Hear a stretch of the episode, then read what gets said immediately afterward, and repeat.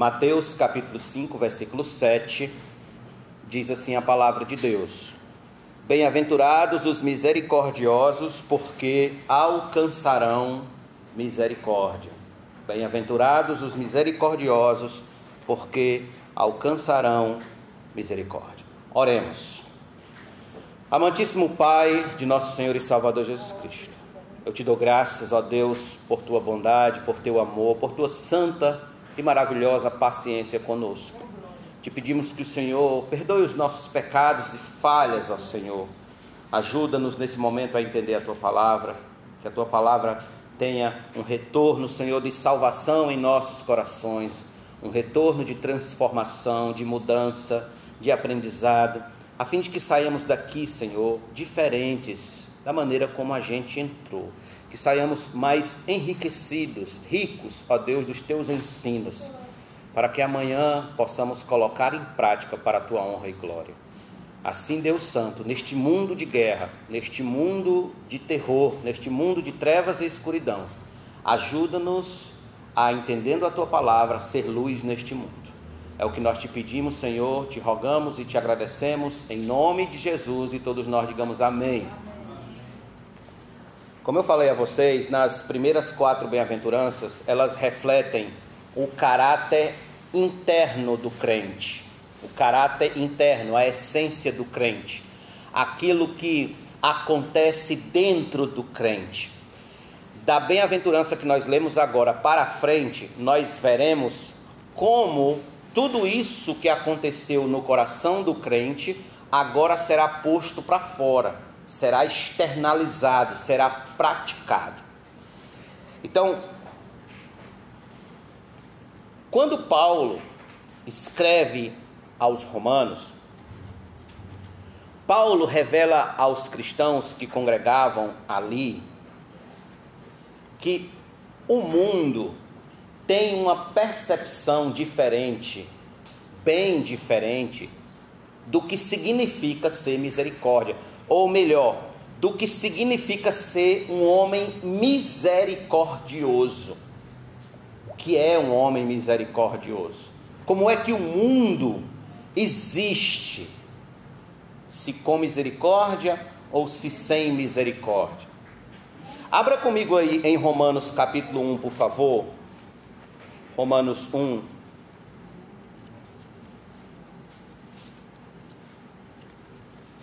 Veja comigo dos versos de número 29 a 31.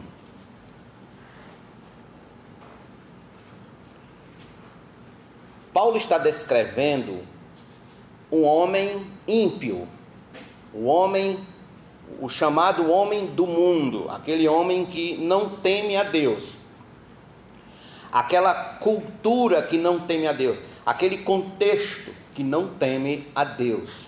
E Paulo diz assim: como é que esses homens estão? Verso 29.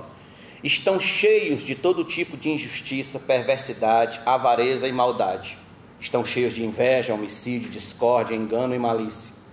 São difamadores, caluniadores, inimigos de Deus, insolentes, arrogantes, orgulhosos, inventores de males, desobedientes aos pais, desobedientes aos pais, insensatos, desleais, sem afeição natural e sem misericórdia. É assim que o mundo se organiza, sem misericórdia. No Império Romano existia um filósofo que dizia que a misericórdia é uma enfermidade da alma. A misericórdia é uma fraqueza da alma. Ainda dentro do Império Romano, quando uma criança nascia, o pai romano ele tinha um direito chamado pátria potestas ou autoridade paterna, que se ele quisesse que o filho vivesse, ele fazia assim, nessa posição. Se ele quisesse que o filho morresse, e comumente quem morria era as filhas, eram as mulheres, bastava que o pai fizesse assim e a criança era automaticamente afogada e morta. Também na antiga Roma, quando um cidadão romano não quisesse mais seu escravo, ele podia matá-lo e enterrá-lo, e não havia nenhum recurso legal contra ele. Ele tinha todo o direito de fazer isso. E ele também tinha o direito de matar sua esposa se quisesse e enterrar no quintal tranquilamente, não lhe aconteceria nada. Pois bem, para um romano, a palavra misericórdia, ela não existia em seu dicionário. Não era comum para ele. Assim como a gente percebe também no mundo moderno, no mundo de hoje, nos dias atuais.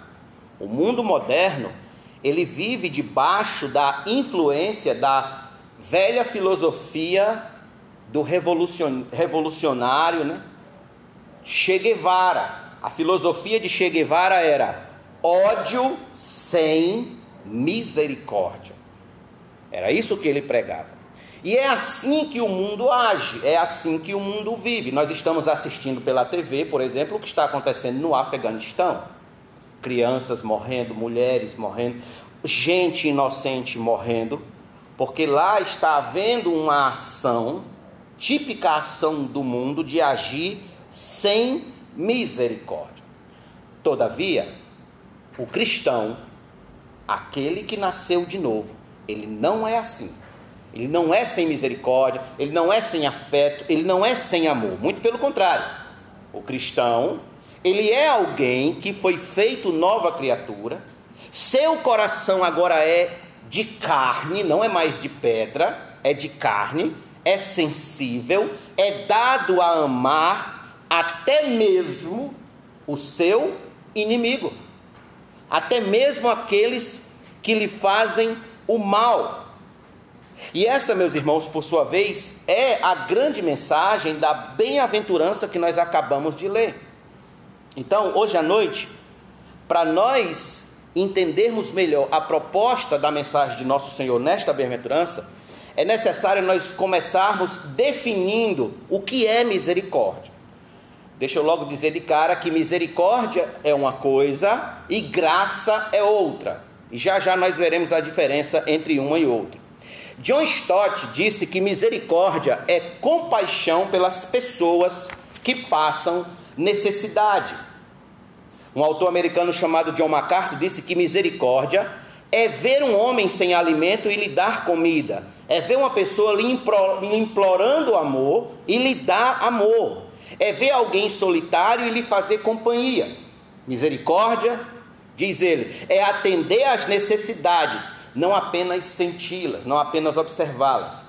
E mais à frente, nesse livro que eu li, ele disse: o termo misericórdia e todos os seus derivados sempre pressupõem problemas. Refere-se à dor, à miséria e à aflição. A misericórdia trata dos sintomas, enquanto a graça trata dos problemas. Primeiro vem a graça, ela remove o pecado, depois vem a misericórdia e elimina o castigo. Pois bem, num trocadilho de palavras, eu sempre ensinei aqui vocês que Misericórdia é eu não receber aquilo que eu mereço. Misericórdia é eu não receber o castigo que eu mereço.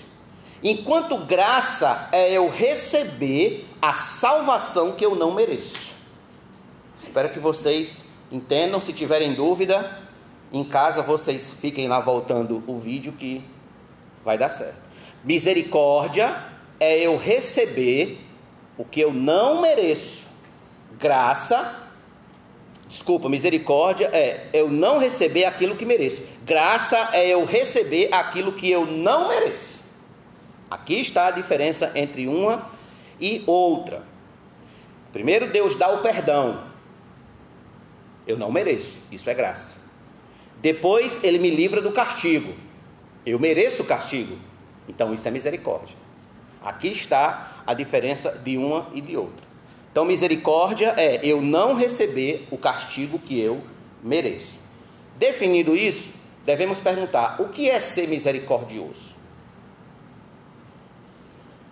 A palavra misericordioso, ela vem do grego de uma palavra chamada eliamocina. Eliamocina. E no Novo Testamento ela é usada em apenas dois lugares com esse sentido. Aqui, em Mateus capítulo 5, e depois em Hebreus capítulo 2, versículo 17. Veja o que diz aqui Hebreus capítulo 2, por favor. Hebreus 2, 17, está falando sobre a pessoa de nosso Senhor, de Jesus Cristo. E o autor vai usar essa palavra Eliamocina, misericordioso, exatamente nesse sentido.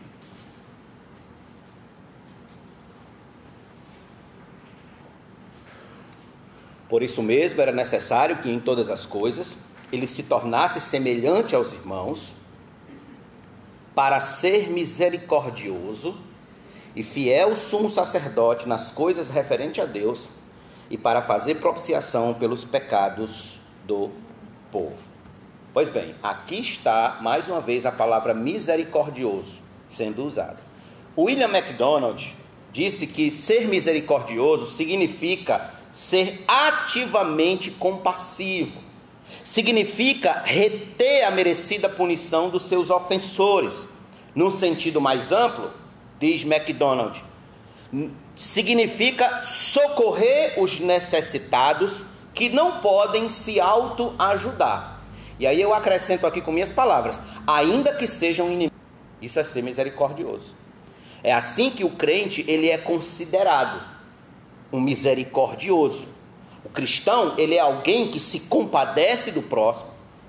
Vamos apertar aqui o, o parafuso. O cristão é alguém que não se vinga, não armazena rancor, não armazena amargura contra ninguém, não tem raiz de amargura contra o seu próximo, não é maldizente do próximo.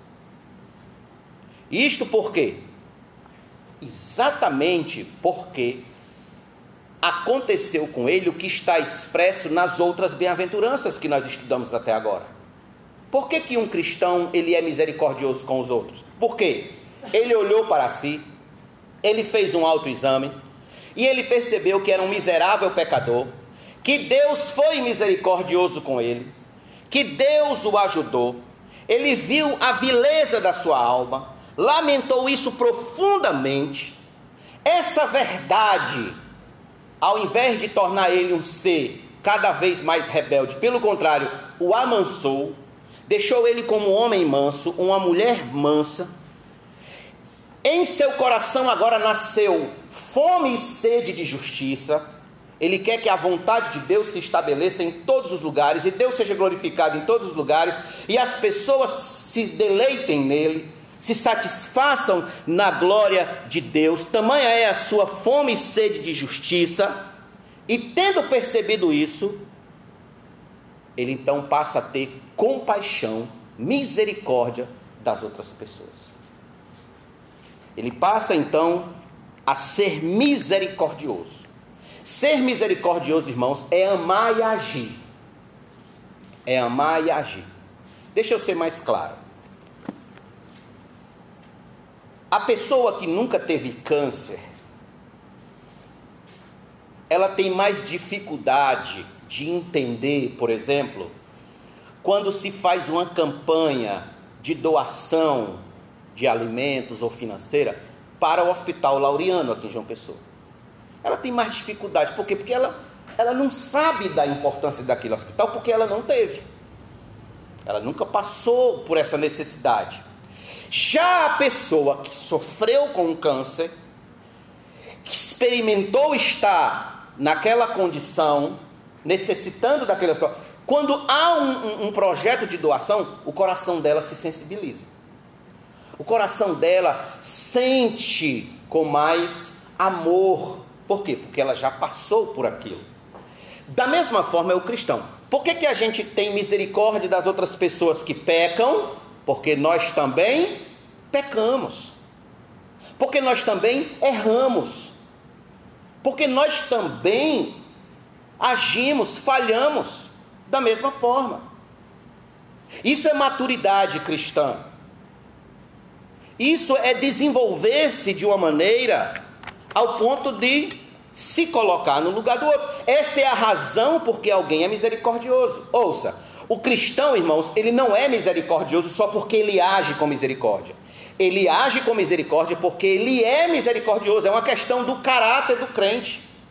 Ele experimentou misericórdia, logo ele tem misericórdia a dar. Como disse o Dr. Lloyd Jones, o crente é alguma coisa antes de fazer alguma coisa.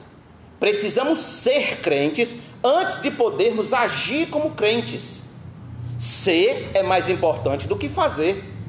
Portanto, a maior razão do cristão ser misericordioso é porque ele próprio experimentou da misericórdia de Deus quando merecia castigo, quando merecia a espada sobre sua cabeça, quando merecia a tormenta. O cristão é alguém que reconhece que merecia ser desprezado por Deus, jogado no abismo, e mesmo assim Deus o amou. O eterno Pai das luzes o amou. O cristão reconhece que era digno de ser abandonado por Deus e Deus o acolheu. Reconhece que era digno e merecedor do inferno e Deus então lhe deu o céu por meio de seu filho Jesus Cristo. O cristão é alguém que opera nessa sintonia. Então o cristão chega à conclusão de que ser misericordioso é agir como Deus age. Quando você é misericordioso, você estará agindo como Deus age.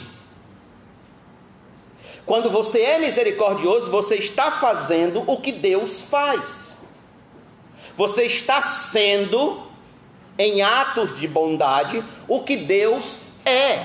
É isso que significa ser misericordioso. Por quê? Por quê, pastor? Simples.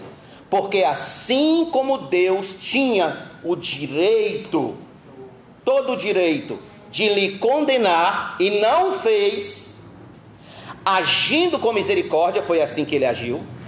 O crente tem em sua mão, por exemplo, o direito de condenar aquele que lhe fez o mal, mas ele não faz porque ele é misericordioso, como Deus é misericordioso. Então, quando a Bíblia diz bem-aventurados os misericordiosos, Deus está, a Bíblia está dizendo bem-aventurados os que agem como Deus age. Bem-aventurados os que fazem o que Deus faz. Em suma, irmãos, precisamos de, de, demonstrar misericórdia para com os outros tendo como base o fato de que Deus mostrou misericórdia para nós. Por que, que eu tenho que ser misericordioso com vocês? Porque antes de qualquer coisa, Deus foi misericordioso comigo. Isso é o mais importante. Isso é o que deve estar na nossa cabeça. Por exemplo, abra sua Bíblia em Efésios capítulo 2. Veja esses textos comigo. Efésios 2. Carta de Paulo aos Efésios capítulo número 2.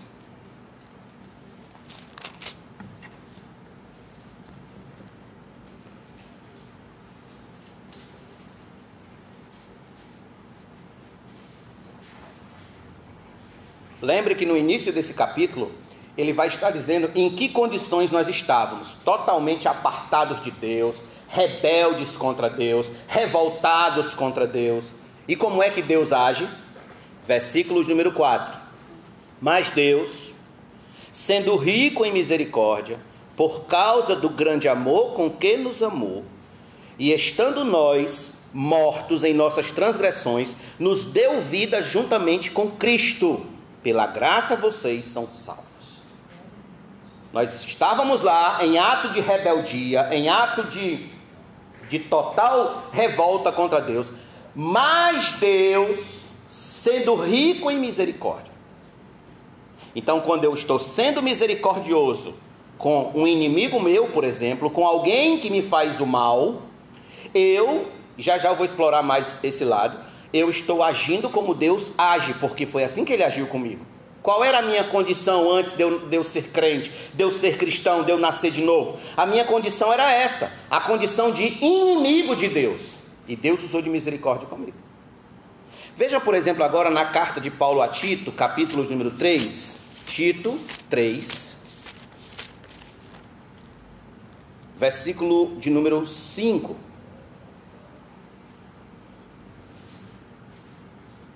Ele nos salvou não por obras de justiça praticadas por nós.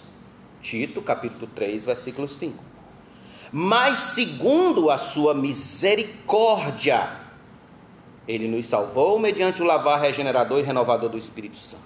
Veja, não foi pelas nossas obras, não é porque nós éramos bonzinhos, pessoas boazinhas, pessoas maravilhosas. Não, não é por causa disso, até porque nós não éramos. Ele nos salvou por sua misericórdia. Um ato de misericórdia da parte dele. Vá comigo para Lamentações de Jeremias, por favor. O que é a misericórdia de Deus? Lamentações de Jeremias, capítulo 3. No Antigo Testamento, Lamentações 3, verso 22 e 23.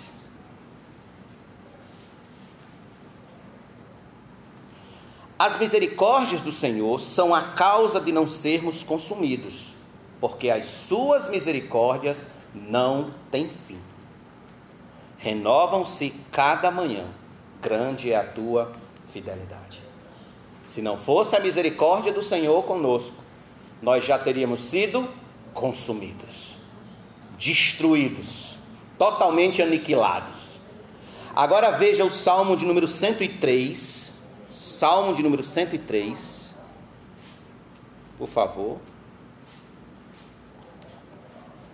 Salmo 103, versículo de número 8.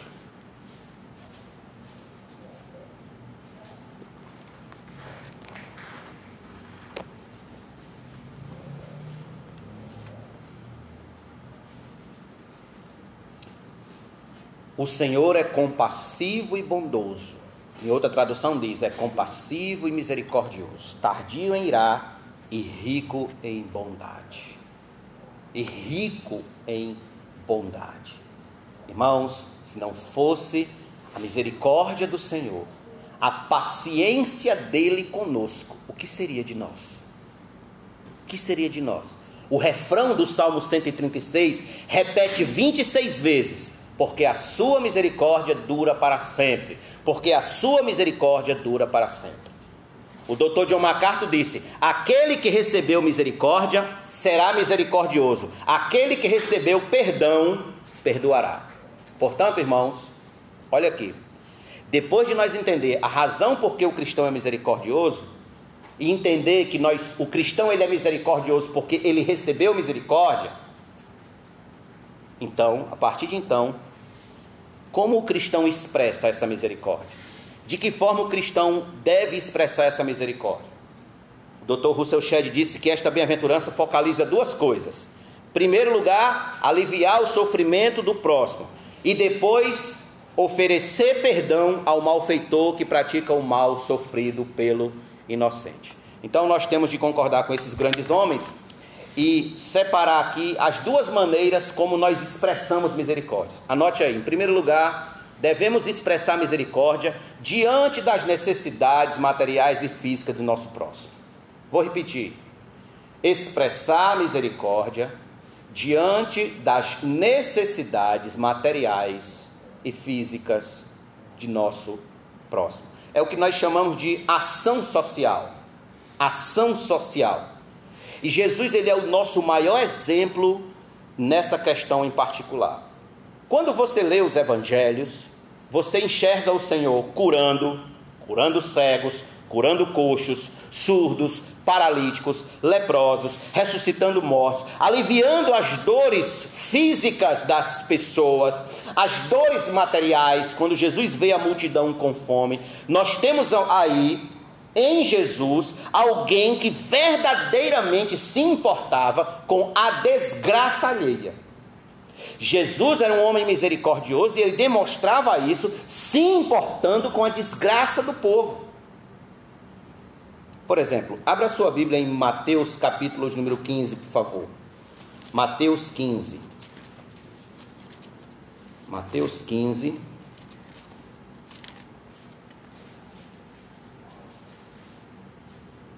Verso de número 29 em diante.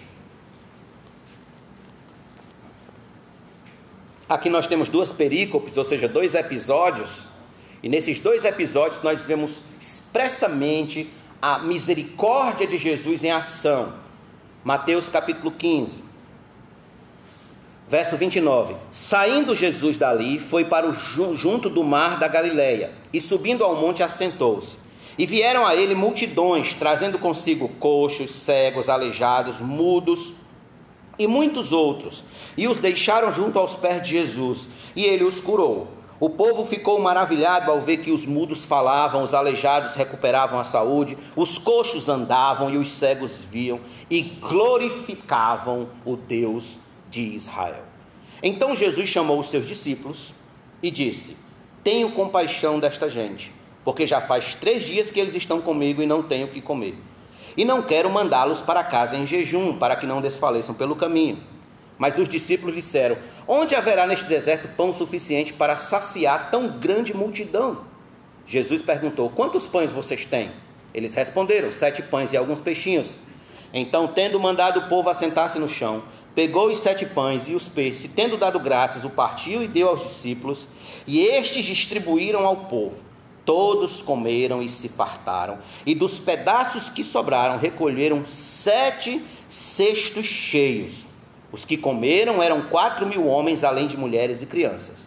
E tendo despedido as multidões, Jesus entrou no barco e foi para o território de Magadã. Veja, aqui está a misericórdia de Jesus em ação. Ele não só sente a miséria das pessoas, ele age ele age para ajudar. Ele não só as cura, mas também ele enche os estômagos delas que estão vazios. Jesus está em ação. Qual é o nosso desafio como cristão? O desafio do cristão é o de ser parecido com Jesus em sua doce misericórdia, em sua terna misericórdia. Irmãos, nós temos de, no mínimo, nos parecer com o bom samaritano. Lembra da história do bom samaritano que nós lemos no domingo passado? Lá se vinha um homem pela estrada descendo para Jericó, descendo de Jericó para Jerusalém, e ali ele é assaltado, passa um levita, vê o homem lá jogado e deixa ele por, por isso mesmo, passa um sacerdote e vê o homem lá jogado e deixa por isso mesmo, de repente passa o samaritano, pega aquele homem, coloca em seu animal, leva para uma hospedaria, lá na hospedaria, trata dele, ainda diz assim para o dono da hospedaria: se ele gastar mais, eu vou te indenizar quando voltar. Jesus perguntou então ao fariseu que tinha, ao escriba que tinha lhe feito a pergunta: quem é o meu próximo? E aí, quem é o meu próximo? E Jesus disse para ele: E aí, quem é o próximo? Aquele que, ajudou, que usou de misericórdia que foi que Jesus disse então para aquele homem? Abra aqui comigo em Lucas, rapidinho, capítulo 10. Lucas 10. Está aqui as palavras do próprio Jesus. Lucas 10, versículo 36. Então Jesus perguntou: Qual destes três lhe parece ter sido próximo do homem que caiu na mão dos ladrões? O intérprete da lei respondeu: O que usou de misericórdia para com ele. Então Jesus lhe disse: Vá e faça o mesmo. Ou como dizem outra em tradução, vai e procede tu de igual modo. Do mesmo modo. Isso é ser misericordioso. Esta ordem de Jesus, irmãos, ela precisa ser posta em prática. Se você é crente, você precisa agir como misericórdia, com misericórdia, assim como aquele bom samaritano agiu com misericórdia. Do contrário, quem somos nós? Do contrário, como como dizer que o evangelho faz a diferença? Que o evangelho é uma mensagem de amor. Tenhamos consciência que muita gente perto de nós, neste momento, há exatamente sete horas e uns quebrados. Neste momento, neste momento, tem pessoas sem comida, tem pessoas passando necessidade, tem pessoas sem roupas, sem calçados, tem pessoas sem uma mão que lhe ajude a levantar. Quem pode ajudá-las? Na verdade, a misericórdia, alguém disse que o alvo da misericórdia é perguntar: quem se importa? Quem se importa se muitos não comeram ainda hoje? Quem se importa com as crianças de rua? Quem se importa se muitos não têm o dinheiro para comprar o remédio que precisa todo mês? Quem se importa com quem não tem um teto para morar? Quem se importa com quem não tem uma roupa nova no Natal? Quem se importa com os drogados, com os doentes, com os pobres, com os viciados? Quem se importa? O misericordioso se importa. O misericordioso é alguém que sente aquelas misérias como se fossem suas. Aí eu pergunto: você é misericordioso? Você consegue sentir a dor do próximo? Você faz alguma coisa para ajudá-lo? Onde está a nossa misericórdia para com o próximo, irmãos? Que sentido faz para nós o segundo mandamento, de amar o próximo como a nós mesmos? Que sentido isso faz? Isso é prático? A gente pode observar isso nas nossas vidas? Nas dispensas e guarda-roupas de muitos cristãos, os insetos fazem a festa, alimentos se estragam e vestes porque não há doação porque não temos a coragem, o respeito e o amor de doar. Mas, pastor, há muito trambiqueiro nesse mundo. Eu concordo. É verdade que se mostra necessário nós sermos criteriosos, para não sermos taxados de trouxa, de otários, de tolos, de bobos. É verdade, eu concordo. Concordo em número, gênero e grau. Eu mesmo já fui muito prejudicado em ajudar pessoas que lá na frente eu via que não, não precisava. Era só mesmo aquele velho espírito da mendicância, de pedir, de pedir. O espírito do pedinte. Não é porque a pessoa precisa, é porque há um espírito de mendicância terrível no coração dela, operando para que ela viva naquela, na, naquela autocomiseração. Há pessoas, irmãos, que têm um prazer de viver na autocomiseração. Ela só conta desgraça, ela para que as pessoas tenham pena dela. Então ela só conta desgraça, só conta miséria, só conta problema, só conta desvantagem. Nunca as coisas estão boas para ela, não tem nada de bom, ela tem sempre algo a reclamar. Ela vive nesse espírito, nesse clima, sabe? Nesse clima. Para uns ela é vítima, para outros ela é assim, para outros. Então ela está sempre ali nesse nível rasteiro só para que as pessoas sintam pena dela e ajam com compaixão. Não, não estou falando desse tipo de gente. Eu estou falando de pessoas que realmente precisam, realmente carecem. Tem crianças, uma hora dessa, por exemplo, puxando a saia da mãe, pedindo alguma coisa para comer e não tem um bico de pão seco em casa. Não tem um, um copinho de farinha com sal. E a gente saber disso e não se comover, isso não é cristianismo. Isso não vem da parte de Deus. Paulo nos diz que nós devemos, inclusive, dar prioridade nessas horas de ajudar aos irmãos. Em Gálatas capítulo 6, versículo 10 diz: Enquanto tivermos oportunidade, façamos o bem a todos, mas principalmente aos da família da fé. Ou seja, primeiro vêm os irmãos, os crentes necessitados, os cristãos, e depois os descrentes, carentes. Mas nós temos que chegar até eles. Temos que chegar até eles. Inclusive no verso anterior, no versículo 9 do capítulo 6 de Gálatas, Paulo disse: E não nos cansemos de fazer o bem, porque a seu tempo ceifaremos se não desfalecemos. Ele próprio, Paulo, chegou a dizer que tenhamos cuidados com os preguiçosos da igreja, porque se não quiserem trabalhar, também não comam. É aqui onde nós devemos ter critérios, onde devemos observar, devemos ter cuidado. Mas nós não podemos fazer desses critérios a regra que justifique a impiedade do nosso coração. Que justifique o fato de que eu não vou ajudar não porque eu não sei com o que, que ele vai gastar. Eu não vou abençoar não porque eu não sei se vai gastar com droga ou com bebida.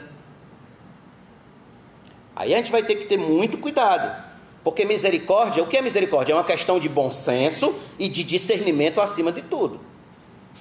Nós sofremos o risco de nos tornarmos peritos em teologia, gente com a cabeça deste tamanho de inteligente, conhece a Bíblia do Gênesis ao Apocalipse, mas o coração tamanho de uma mecha seca. Não sente nada por ninguém. Não dói ver as pessoas necessitadas, carentes, precisando. Então, irmãos, eu quando eu quando eu estou dirigindo e eu vejo um carro quebrado ao lado da BR, da pista, o meu coração dói com aquilo. Meu coração dói por quê? Porque o meu carro de vez em quando tem esses problemas e lá está eu também. Então eu sei o que é estar tá naquela condição. Eu sei o que é sofrer com um carro quebrado. E à medida que as pessoas usam de misericórdia comigo, lá vai eu também usar de misericórdia com as pessoas. É assim que deve ser o cristão. Por isso que nós estamos estudando as bem-aventuranças. Bem-aventurados os misericordiosos, porque nós estamos aprendendo de um modo prático sermos sal e luz no mundo. Sal e luz. Ser sal e luz no mundo é isso. Ser sal e luz no mundo é exatamente isso. É nós colocarmos o evangelho em prática. É nós agirmos com misericórdia com quem precisa de misericórdia. É nós agirmos com compaixão com quem precisa de compaixão. É por essa razão que nós somos misericordiosos. É por essa razão. Pois bem, Tiago diz Aliás, vamos abrir em Tiago, por favor. Abra em Tiago, capítulo número 1, versículos número 27.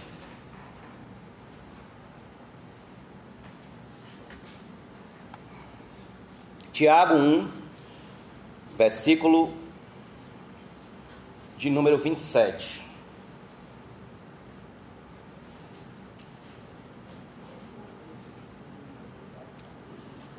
A religião pura e sem mácula para com nosso Deus e Pai é esta: visitar os órfãos e as viúvas nas suas tribulações. Qual é a religião pura?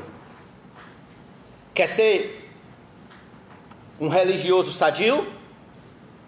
Haja com misericórdia. Visite as pessoas que precisam realmente de visita. Ligue, pergunte, queira saber se interesse, procure saber. Faça você. Seja você o misericordioso. No livro de Atos, capítulo de número 4, está escrito que nenhum necessitado havia entre eles. Por que não havia nenhum necessitado entre eles? Porque eles se socorriam uns aos outros, usavam de misericórdia uns com os outros. Era assim que a igreja funcionava. Meus irmãos, estes são os nossos exemplos: Jesus, Paulo, Tiago, os apóstolos. Estes são os nossos exemplos de misericórdia. Agora veja o que está escrito aqui na primeira carta de João, por favor. João capítulo 3, 1 João, lá pertinho do Apocalipse. Primeira carta de João, capítulo 3, versículo de número 17. Diz assim, primeira carta de João.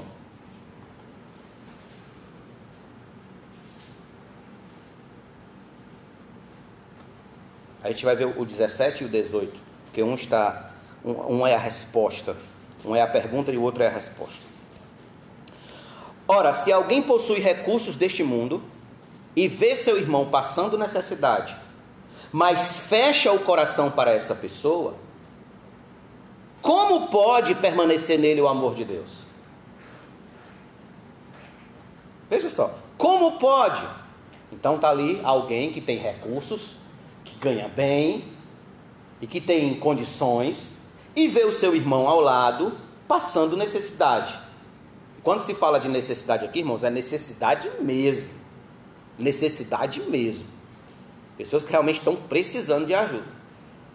Você vê a pessoa lá passando necessidade e não e fecha o coração para essa pessoa. Como o amor de Deus permanece nele? Aí João responde: Filhinhos, não amemos de palavra, nem da boca para fora, mas de fato e de verdade. Em outras palavras, coloque a mão no bolso. Em outras palavras, vá lá no seu guarda-roupa e aquele cobertor que você não usa mais, doe para quem está passando frio. Vá lá na sua dispensa e aquela comida que está sobrando, doe para quem está passando fome. Ser misericordioso é colocar a mão na massa. Porque Irmãos, nós temos um defeito como brasileiro, um defeito de fabricação. Nós brasileiros, essa mensagem ela é meio amarga para a gente. Por quê? Porque nós brasileiros, nós somos acostumados a receber. A vida toda nós fomos criados e acostumados a receber. A gente não foi treinado para doar. O nosso povo, a nossa cultura não é treinada para doar.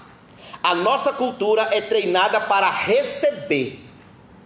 Deixa eu dar um exemplo clássico. A diferença da cultura brasileira para a americana. Os americanos, os crentes americanos, isso acontecia muito mais no passado, claro. Mas os crentes americanos, eles faziam assim: eles juntavam coisa de três, quatro férias, para pegar essas férias e viajar para países como Brasil, como a Venezuela, a Bolívia e tal, para a América Latina, para a África, e lá eles passavam três, quatro meses de férias fazendo sabe o que? Construindo templos, construindo escolas, construindo creches. Aqui em Mangabeira tem a Igreja Batista Regular de Mangabeira foi construída por americanos. A Igreja Batista Regular dos Bancários foi construída por americanos. A Igreja Batista Regular do Cristo foi, foi, foi construída por americanos. Se não me falha a memória, a PIB de João Pessoa foi construída por americanos. Não, não lembro bem, mas se me falha a memória, foi. O que, que eu estou querendo dizer com isso? Me diga qual é o brasileiro, o crente brasileiro que faz isso. Que junta três, quatro férias para ir lá para a África construir, ajudar as igrejas, ajudar as pessoas necessitadas, as crianças, levantar orfanatos. Porque não é da nossa cultura doar, é da nossa cultura receber. E isso não condiz com o Evangelho. Essa cultura errada não condiz com o Evangelho. Sabe aquele sapato que seu filho usou, que não cabe mais no pé dele? Doe para uma família que precisa. Sabe aquela roupa que já passou, que você não usa mais, não, não gosta mais, não se vê melhor, mais bem com ela? Doe para quem precisa. Pare de estar tá lotando o, o seu guarda-roupa e enchendo a, a barriga das baratas de, de comida. Há uma fazenda de traças nos guarda-roupa de muita gente, exatamente por essa falta de ser misericordioso, de doar, de ajudar as pessoas. Diz um biógrafo de Francisco de Assis que quando ele passava na rua e tinha um mendigo pedindo esmola e a latinha do mendigo não tinha uma moeda sequer para comprar um pão, Conta-se que Francisco de Assis se sentava ao lado do mendigo e ficava pedindo esmola até ter o dinheiro do pão. Ele não saía dali enquanto não tivesse o dinheiro do pão. É óbvio que nós não precisamos fazer isso, mas podemos dar o dinheiro do pão. Podemos dar o pão. Não é isso? Certo bispo estava conhecendo uma localidade, isso na época da Idade Média, conta-se essa história, que ele foi visitar e averiguar, averiguar várias igrejas, aqueles templos católicos gigantes na Europa. Enquanto ele andava de templo em templo, de catedral em catedral, o bispo olhou para o padre e disse: É, caro padre. Isso ele falando, parafraseando Atos capítulo 3. É, caro padre, já não podemos mais dizer que não temos ouro e nem prata. Quando Pedro disse para aquele, aquele paralítico: Não tenho nem ouro e nem prata, mas o que tenho te dou, levanta-te e anda em nome de Jesus. E o bispo disse: É, caro padre, já não podemos mais dizer que não temos nem ouro e nem prata. E o padre respondeu: E muito menos podemos dizer: Levanta-te, toma o teu leite e anda. Não há mais poder, a igreja está morta. O cristianismo de hoje é cheio de ouro e prata. Cheio de ouro e prata. Mas não pode mais dizer: levanta-te, toma o teu leito e anda. Nós devemos nos envergonhar disso, irmãos.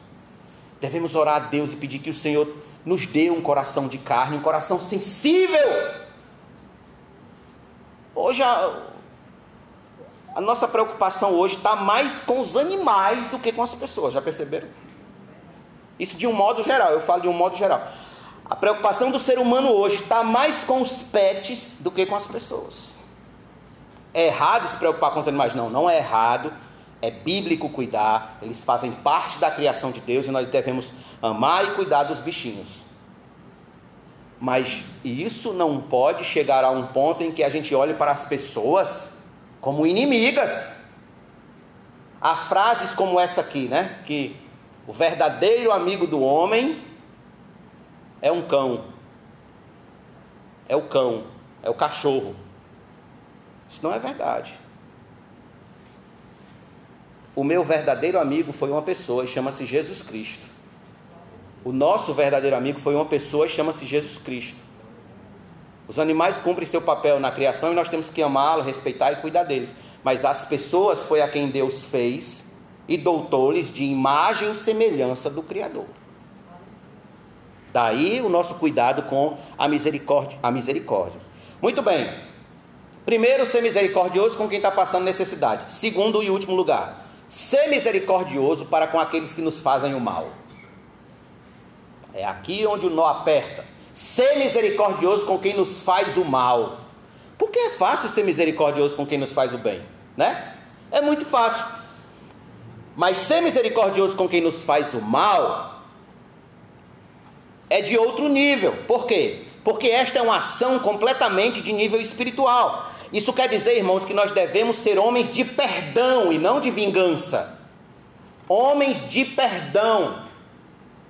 Quando Estevão estava sendo apedrejado, ele disse: Senhor, não lhes impute esse pecado. Quando Paulo estava escrevendo a uma igreja, ele diz: Quanto depender de vós, tende paz com todos os homens e não vos vingueis a vós mesmos. Se não me fala a memória, está em Romanos. E quando nosso Senhor estava agonizando na cruz e todo mundo zombando dele lá na cruz, ele disse: Pai, perdoa-lhes, eles não sabem o que fazem. Isso é ser misericordioso. Não sabem o que fazem, são cegos espiritualmente, escravos do diabo, mortos em seus delitos e pecados. O cristão, irmãos, é alguém que sabe que foi perdoado por Deus, que apesar de todos os pecados cometidos contra ele, o soberano Senhor, ele sabe que foi perdoado. Então ele analisa as coisas da seguinte ótica: como eu posso exigir algum direito sobre o meu próximo quando Deus não exigiu algum direito sobre mim? Quando Deus não me colocou no canto da parede, quem sou eu para que não possa perdoar uma ofensa, se Deus perdoou todas as minhas? É assim que o cristão age misericórdia. Abra sua Bíblia em Mateus capítulo 5, por favor. Vamos analisar alguns textos importantes. Mas, pastor, o senhor não entende. É porque aquele aquele abençoado lá do trabalho, o senhor não entende, o senhor precisa ver. Pois é, olha o que é está escrito aqui, ó, Mateus 5, versículo 43. Vocês ouviram o que foi dito? Ame o seu próximo e odeie o seu inimigo. Eu, porém, lhes digo: amem os seus inimigos e orem pelos que perseguem vocês para demonstrarem que são filhos do Pai de vocês, que está nos céus. Porque ele faz o seu sol nascer sobre maus e bons e vir chuva sobre justos e injustos. Aí Jesus então vem com as suas perguntas. Porque se vocês amam aqueles que os amam, que recompensa terão? Os publicanos também fazem o mesmo. E se vocês saudarem somente os seus irmãos, o que é que estão fazendo demais? Os gentios não fazem o mesmo, portanto, sejam perfeitos, como é perfeito o Pai de vocês está no céu. Quer ter uma ação, quer agir como Deus age? Então ame o seu inimigo, porque você era inimigo de Deus e Deus lhe amou. Você era inimigo. Em Mateus capítulo 6, aqui no versículo 14 e 15, diz: se perdoarem aos outros as ofensas deles, também o Pai de vocês que está no céu perdoará vocês. Se, porém, não perdoarem os outros as ofensas deles, também o Pai de vocês não perdoará as ofensas de vocês. Agora veja aqui em Mateus 18. Mateus 18. versículo de número 21 em diante. Senhor, perguntou Pedro, até quantas vezes meu irmão pecará contra mim que eu lhe perdoe? Até sete vezes? Jesus respondeu: Não digo a você que perdoe até sete vezes, mas até setenta vezes sete. Por isso, o reino dos céus, aí Jesus vai contar uma parábola. É semelhante a um rei que resolveu ajustar contas com os seus trabalhadores. E passando a fazê-lo, trouxeram um que lhe devia dez mil talentos. Não tendo ele, porém, com que pagar, o patrão, o patrão ordenou que fossem vendidos ele, a mulher, os filhos e tudo o que possuía, e que assim a dívida fosse paga. Então o servo, caindo aos pés dele, implorava: Tenha paciência comigo e pagarei tudo ao Senhor. E o Senhor daquele servo, compadecendo-se, mandou-o embora e perdoou-lhe a dívida. Saindo, porém, aquele servo, encontrou um dos seus conservos que lhe devia cem denários.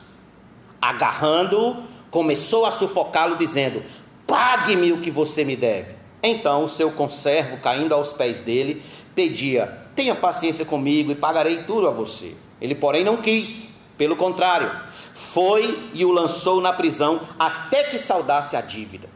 Vendo os seus companheiros o que havia acontecido, ficaram muito tristes e foram relatar ao seu senhor tudo o que havia acontecido. Então o senhor, chamando aquele servo, lhe disse: Servo malvado, eu lhe perdoei aquela dívida toda porque você me implorou. Será que você também não devia ter compaixão do meu conservo, assim como eu tive compaixão de você? E indignando-se, o Senhor entregou aquele servo aos carrascos até que lhe pagasse toda a dívida. Assim também o meu Pai que está no céu fará com vocês, se do íntimo não perdoarem cada um a seu irmão. Que parábola, irmãos. Ou a gente sai daqui misericordioso, bondoso com as pessoas, ou nós estamos com sérios problemas na eternidade. Olha o que Tiago disse aqui no capítulo 2, Tiago 2, versículo 13. Se você não quiser abrir, escute. Tiago 2, versículo 13. Porque o juízo é sem misericórdia sobre quem não usou de misericórdia. Misericórdia triunfa sobre o juízo. O juízo é sem misericórdia. Não use de misericórdia e juízo sem misericórdia virá sobre a sua cabeça. Deixe-me perguntar: para com quem você precisa agir com misericórdia a partir de hoje? Para com quem você precisa ser misericordioso? Para com quem você precisa agir com bondade? Perdoar urgentemente, perdoar. Para com quem você precisa ser paciente, compassivo? Pois bem, então a gente enxerga que o misericordioso, ele é alguém que ele age com misericórdia porque ele entendeu que Deus agiu com misericórdia com ele. E como misericordioso, então ele sente a compaixão das pessoas carentes e ao mesmo tempo ele sente compaixão daqueles que lhe fizeram mal. E ele tem misericórdia para ambos. E qual é a recompensa dele então? Lembrem lá de Mateus capítulo 5, versículo 7. Bem-aventurados os misericordiosos, porque alcançarão misericórdia. Alcançarão. A misericórdia em vista aqui, meus irmãos, não é a misericórdia dos homens, pois nós estaríamos perdidos se fosse esperar a misericórdia dos homens. A misericórdia em vista aqui é a misericórdia de Deus. Você usou de misericórdia para com o seu irmão, você usou de misericórdia para com o seu inimigo, então você vai receber em recompensa a misericórdia de Deus. Deus será misericordioso com você. Porque a ideia na cabeça de um judeu era a seguinte: se você for bom para todos, todos serão bons com você. Essa era a ideia na cabeça de um judeu. É o que nós temos no nosso jeitinho brasileiro: uma mão lava a outra e as duas lava o resto. Então, Jesus ele foi misericordioso Jesus foi bondoso, misericordioso, mas ele não esperava misericórdia das pessoas. Por que, que ele não esperava misericórdia das pessoas? Porque ele sabia que ia receber a cruz. E foi o que ele fez. Muitos dos que Jesus curou, dos que Jesus alimentou, dos que Jesus operou milagres, estavam lá perante Pilatos, gritando a plenos pulmões: crucifica-o, crucifica-o. Então não espere recompensa dos homens, espere recompensa de Deus.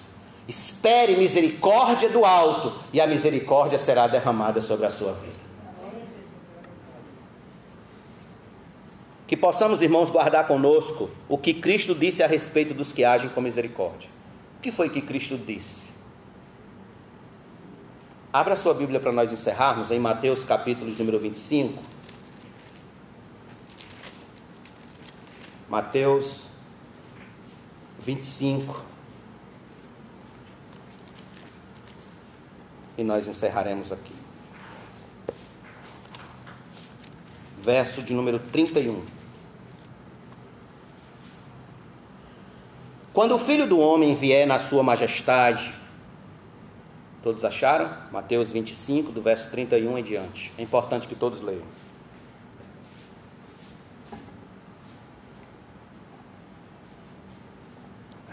Quando o filho do homem vier na sua majestade, e todos os anjos com ele, então se assentará no trono da sua glória.